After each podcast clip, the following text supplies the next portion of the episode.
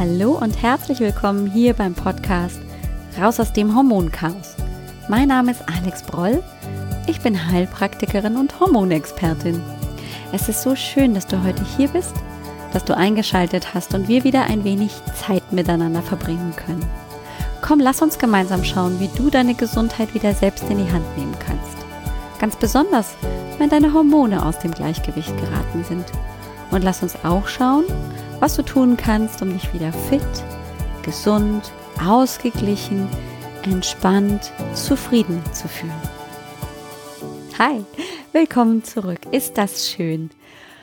Heute bin ich mal wieder alleine unterwegs und heute wollen wir mal wieder eine kleine Reise im Wohnmobil machen. Das heißt, für die alten Häsinnen und Hasen hier im Podcast, die wissen, heute geht's Hardcore und Fakten, Fakten, Fakten um Hormone.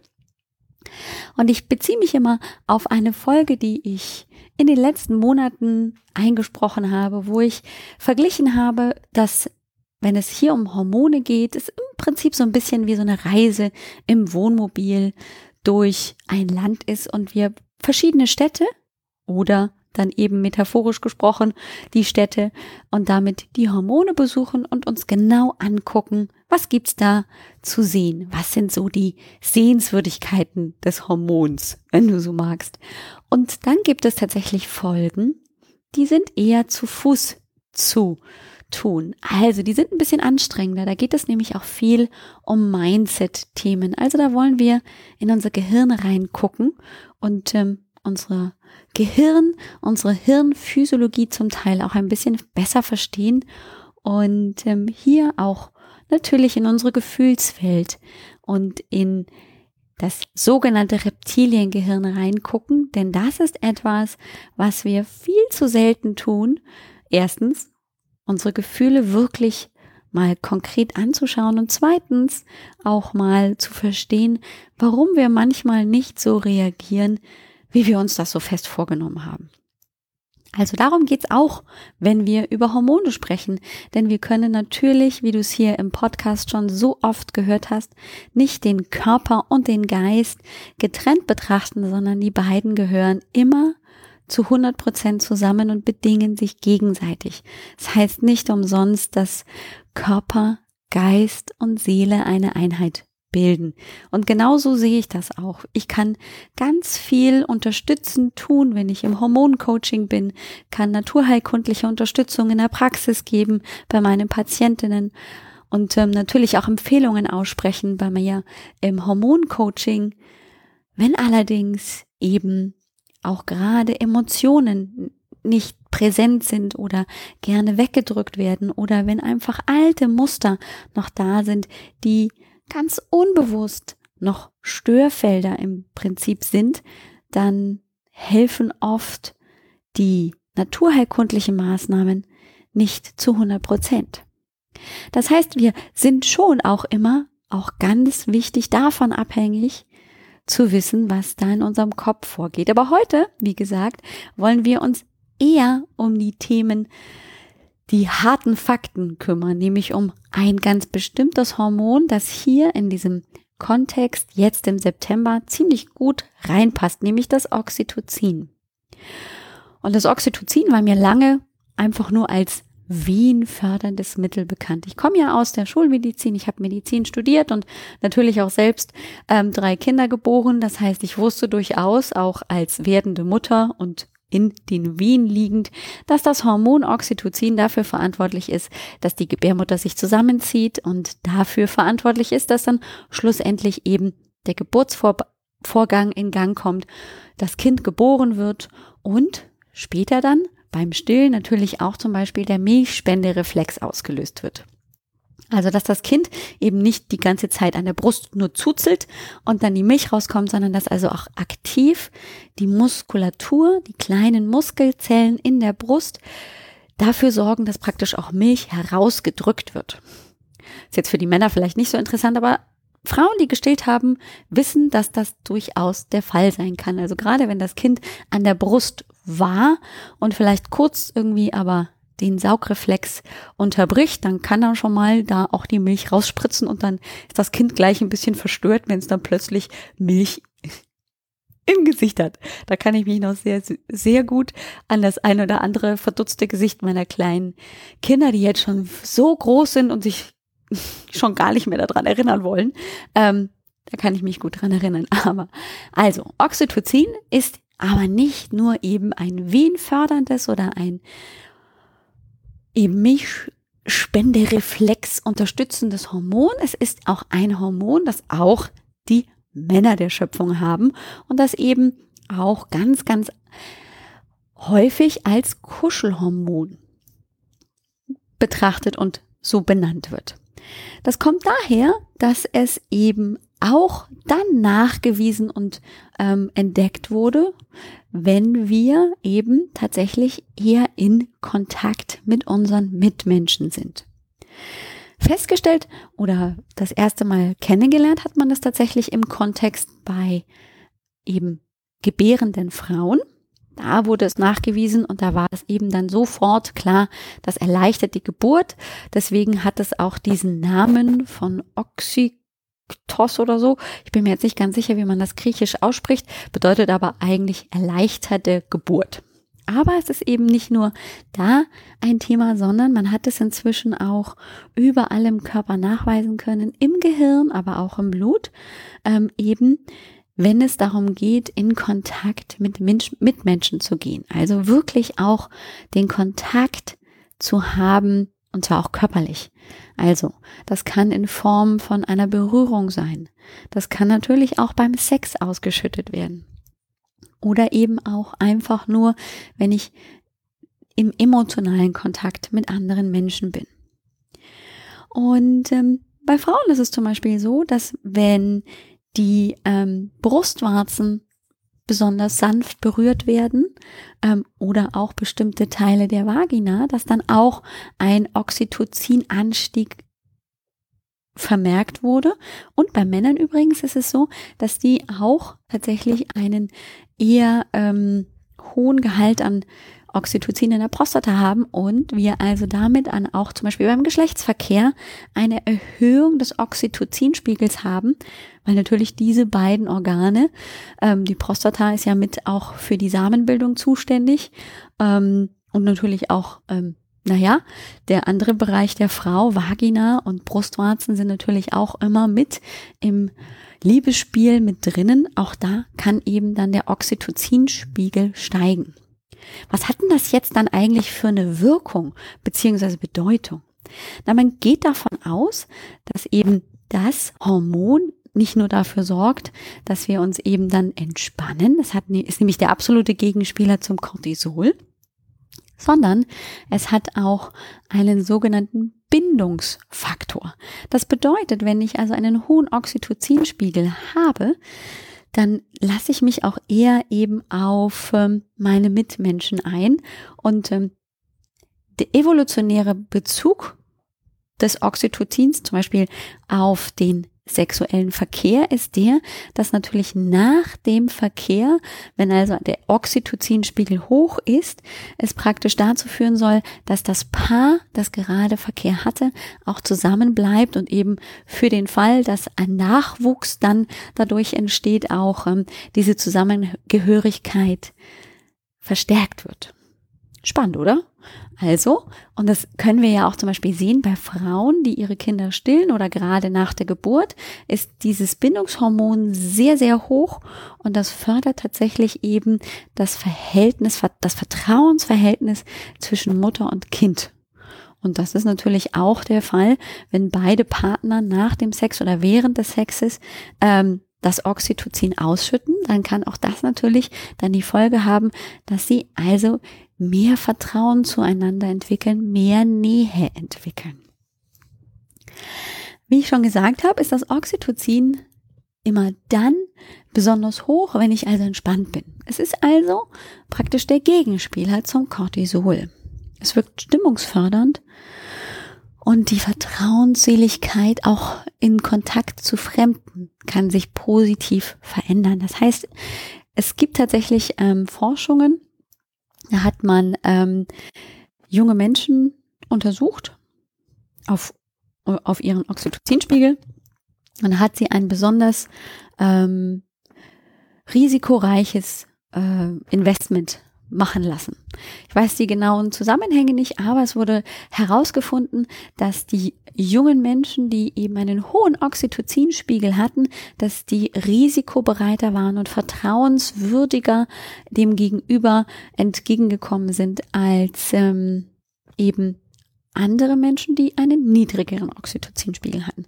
Ich glaube, man hat denen auch tatsächlich Oxytocin noch gegeben in Form eines Nasensprays. Das kennen Frauen auch, bei denen die Wehen eingeleitet werden sollen. Auch da wird Oxytocin eben über ein Nasenspray eingesetzt. Und ähm, tatsächlich war also dieses Vertrauensverhältnis dann zur gegenüberliegenden Person bei einem höheren Oxytocinspiegel auch höher.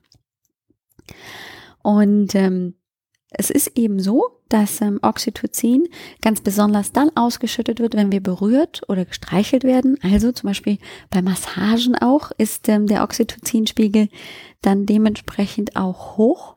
Und gleichzeitig erinnern wir uns ja auch, dass eben bei Massage, bei Berührung auch der Cortisolspiegel sinkt. Das heißt, die beiden bedingen sich wirklich gegenseitig.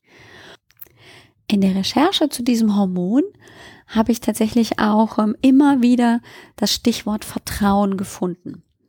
Also es geht ganz viel darum, dass eben dieses Hormon nicht nur dafür zuständig ist, dass eben die Bindung zwischen Mutter und Kind oder zwischen Partner und Partnerin sich intensiviert, sondern dass auch zum Beispiel das Vertrauensverhältnis zu fremden Personen durch einen höheren Oxytocinspiegel auch positiv beeinflusst wird.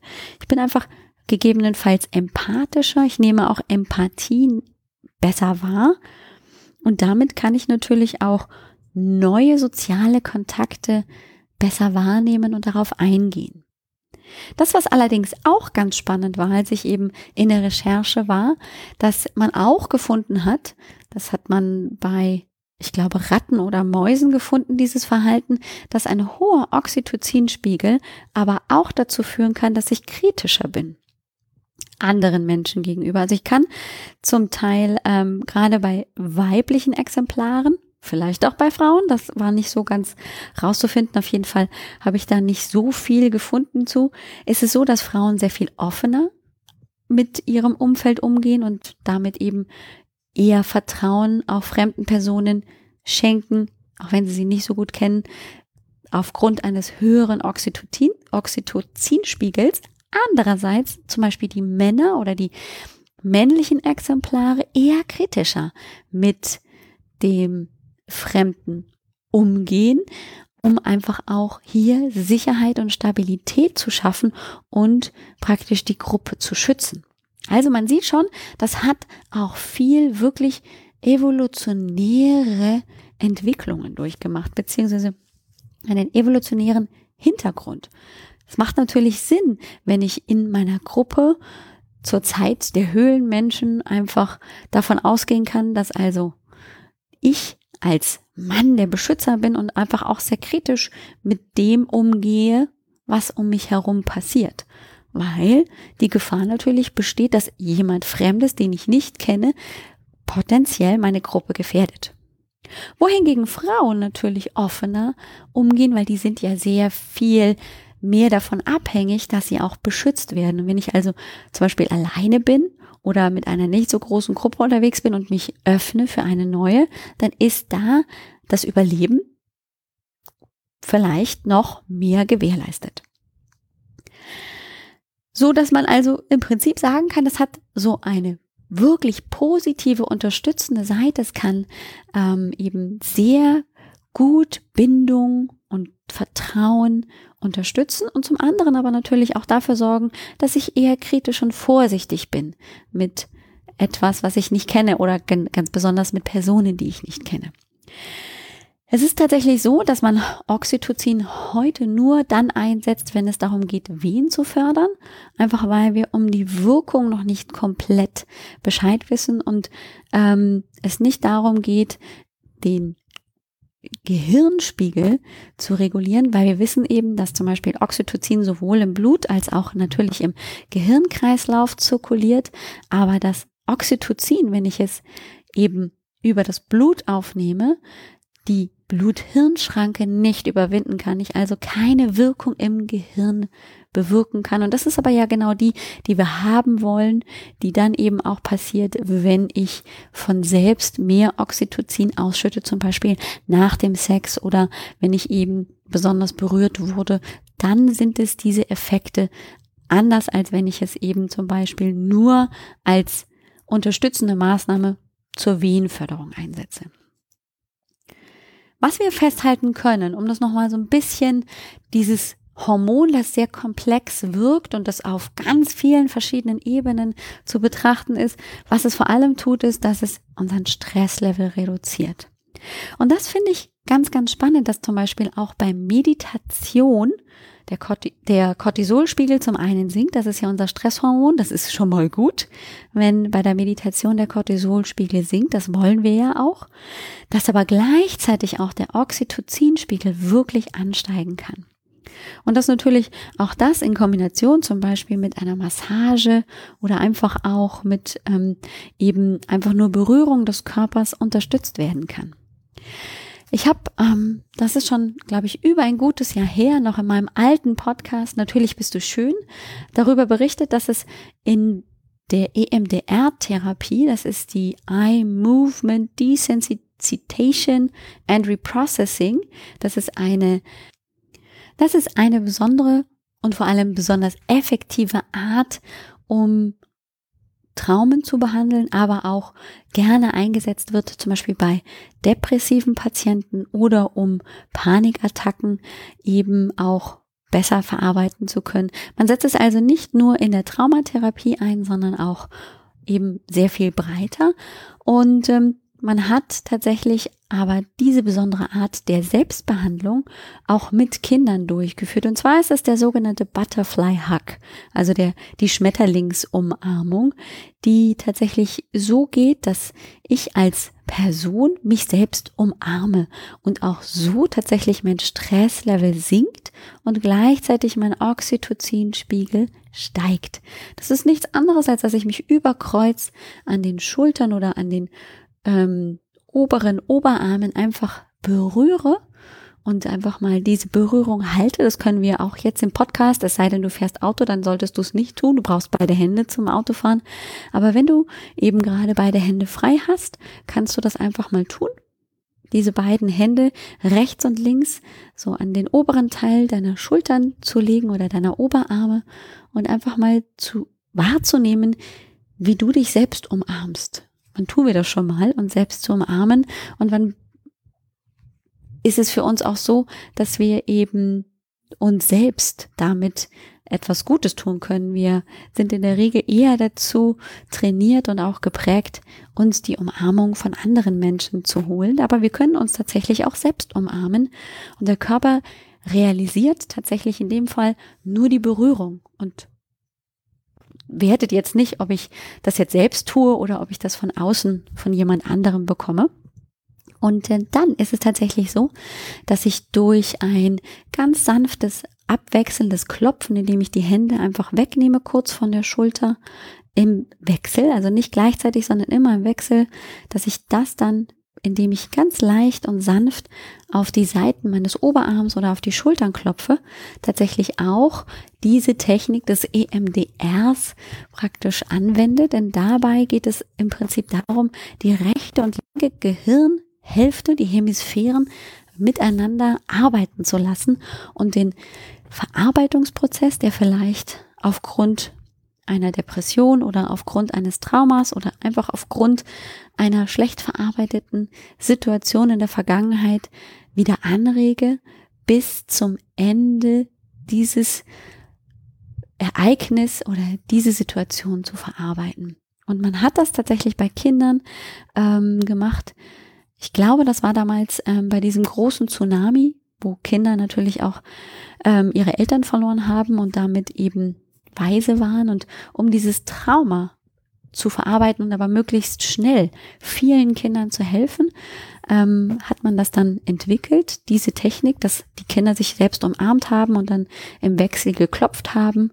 Dann hat man in diesem Prozess auch noch ähm, malerische oder gestalterische Elemente eingebaut, indem jedes Mal nach einem gewissen Zeitraum des Klopfens und des Umarmens einfach die Kinder dazu animiert wurden, einfach zu zeichnen, was ihnen gerade so in den Sinn kommt.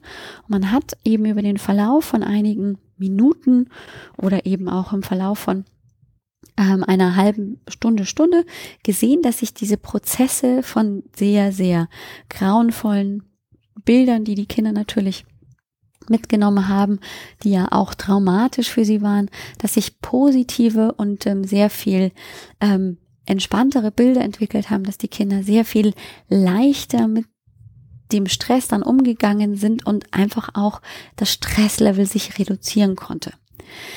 Und ähm, gerade dieser Butterfly Hack kann eben super gut auch ähm, selbst angewendet werden, so dass ich ein absoluter Freund davon bin, gerade wenn es eben mal besonders stressig ist und ähm, der Partner fehlt oder wir uns einfach selbst mal eine wunderbare Umarmung schenken wollen, wir durchaus auf diesen Butterfly Hug zurückgreifen können und einfach nur, ähm, ohne da jetzt direkt die, e die R-Therapie dahinter zu stellen, ähm, auch uns natürlich diesen Verarbeitungsprozess oder einfach auch die Art und Weise, sich einfach mal selbst eine Stressreduktion und damit Entspannung zu schenken, durchaus einfach mal ausprobieren können.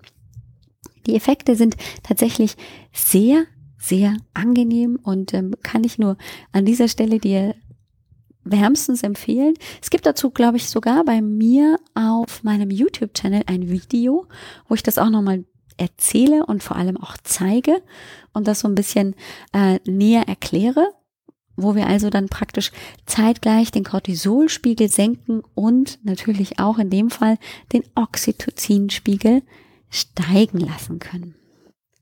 Gefragt habe ich mich tatsächlich auch, was kann ich denn vielleicht tun, wenn ich schon kein Nahrungsergänzungsmittel irgendwie nehmen kann, um Oxytocin aufzunehmen. Na, wir wissen ja zum Beispiel, dass wenn ich Tryptophan oder 5-HTP zu mir nehme, dass das dann positiv den Serotoninspiegel beeinflussen kann. Da haben wir schon drüber gesprochen. Aber das funktioniert tatsächlich für Oxytocin nicht. Wir können aber tatsächlich eben die Nährstoffe, die für den Bau von Oxytocin gebraucht werden, natürlich ähm, in unseren Körper hineinbringen. Und da sind es zum Beispiel Omega-3-Fettsäuren, die die Bildung von Oxytocin positiv beeinflussen können und auch die B-Vitamine. Naja, und wenn wir uns diese beiden Nährstoffe mal näher angucken, dann wissen wir, Omega-3-Fettsäuren sind extrem wichtig, einfach auch zum Beispiel für unsere Myelinscheiden, also fürs Gehirn, für den Gehirnstoffwechsel. Und aber es ist natürlich auch Bestandteil von vielen Hormonen. Und die B-Vitamine sind auch ganz, ganz wichtig vom B1 bis zum B5, B6, B12. Also da haben wir natürlich auch eine große Bandbreite an Nährstoffen, die wir grundsätzlich in unserem Körper immer gut gebrauchen können und die ja zum Teil auch bekannt sind, wenn wir zum Beispiel mit den B-Vitaminen arbeiten, dass damit auch der Stresspegel sinken kann, dass einfach dann dementsprechend der Körper anders reagieren kann und dann gegebenenfalls sich das eben vielleicht auch positiv auf den Oxytocinspiegel auswirkt. Es gibt also einiges, was ich tun kann, um meinen Oxytocinspiegel positiv zu beeinflussen. Und da zählt natürlich die Berührung als effektivstes Mittel mit dazu. Ähm, und es ist tatsächlich so, dass ich natürlich, wenn ich eben zum Beispiel an die Umarmung bis zur Entspannung denke, die ich jetzt auch schon mehr als einmal hier im Podcast erwähnt habe in den letzten Folgen, ganz besonders als es eben um Sexualität und Leidenschaft und Intimität ging, dass ich das natürlich dann damit auch positiv, wirklich richtig positiv beeinflussen kann. Und wenn wir uns dann tatsächlich auch vorstellen, dass beim Sex, nach dem Sex, der Oxytocinspiegel höher ist und damit natürlich auch dieses Vertrauensverhältnis gestärkt und unterstützt wird, habe ich natürlich vielleicht eine positive Feedbackschleife, dass wenn ich eben alle Umstände, die jetzt vielleicht nicht so optimal sind für ein positives sexuelles Erleben, wenn ich die versuche möglichst dann zu unterstützen, dass ich auch mit dem Sex und natürlich auch einem dann erfüllten Sexleben damit auch das positiv verstärkt, dass das Vertrauen sich eben in den Partner wieder verstärkt und somit natürlich auch in dieser positiven Feedback-Schleife sich auch das Sexualleben wieder positiver und positiver gestalten kann.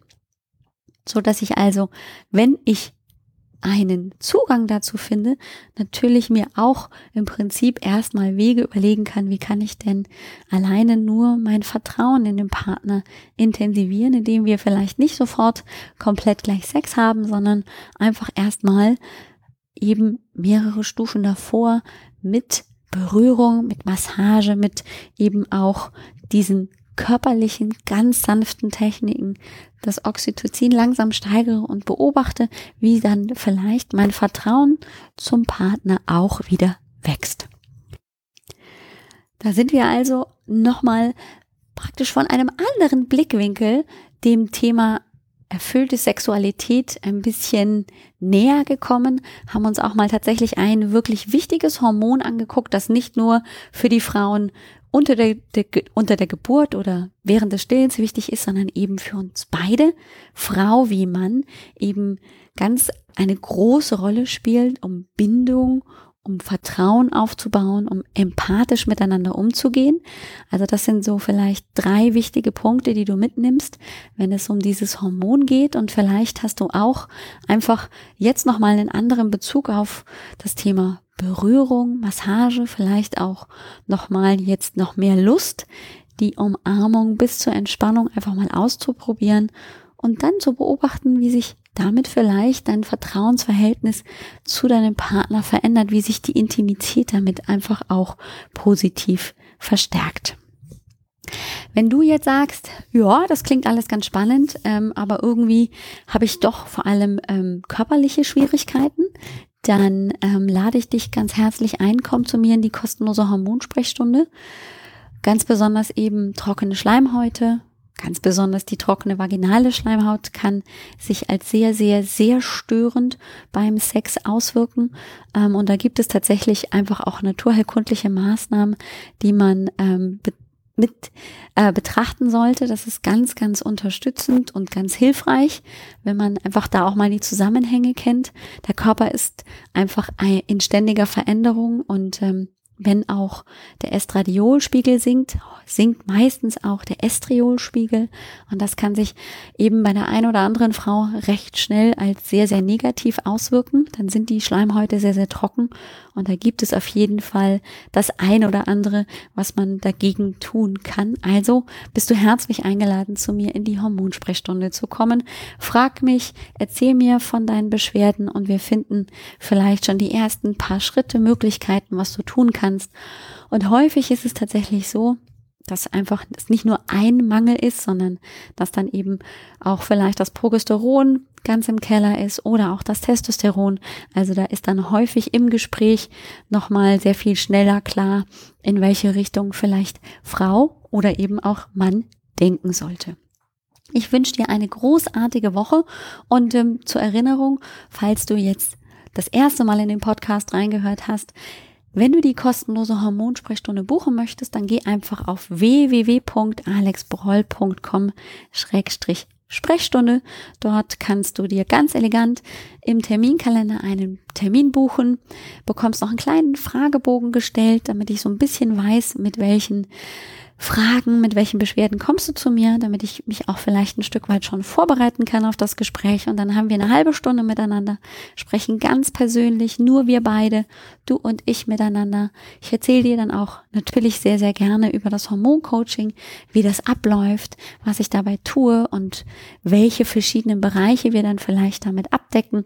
Also das heißt, du bekommst auch einfach mehr Informationen zum Thema Hormone und wie du das wieder in den Griff bekommen kannst. Da freue ich mich sehr drauf, wenn ich dich dort begrüßen darf. Ich wünsche dir eine großartige Woche und freue mich dir jetzt auch noch zu erzählen, dass es eine Sonderfolge geben wird. Das ist tatsächlich wieder eine Folge, wo wir uns ein bisschen zu Fuß bewegen werden. Da wird es viel um Mindset-Themen gehen. Ähm, und da werde ich dir ein bisschen mehr dazu erzählen, warum es so wichtig ist, auch ähm, mit sich selbst in Kontakt zu kommen und sich auch ähm, selbst Fragen zu stellen, wie zum Beispiel, wer möchte ich sein? Wie bin ich, wenn ich keine Hormonbeschwerden mehr habe oder wenn ich überhaupt keine Beschwerden im allgemeinen Sinn mehr habe? Wer bin ich dann? Ähm, weil es oft an dieser Frage ein bisschen hapert, das ein bisschen schwierig ist zu beantworten. Das merke ich ganz oft in meinen Coachings, dass es häufig gewünscht wird, ja, wir machen jetzt auf der naturerkundlichen Ebene vielleicht irgendwas, aber so sich mit sich selbst auseinandersetzen und das Thema Gefühle und Gefühle zulassen ist oft eben ein sehr, sehr schwieriges, eins, das ähm, oft sehr negativ behaftet ist. Und deswegen möchte ich darüber gerne in einer kleinen Sonderfolge mit dir sprechen. Ich freue mich, wenn du auch da reinhörst und wenn nicht, dann hören wir uns ganz normal nächste Woche einfach wieder. Alles Gute und ciao, ciao.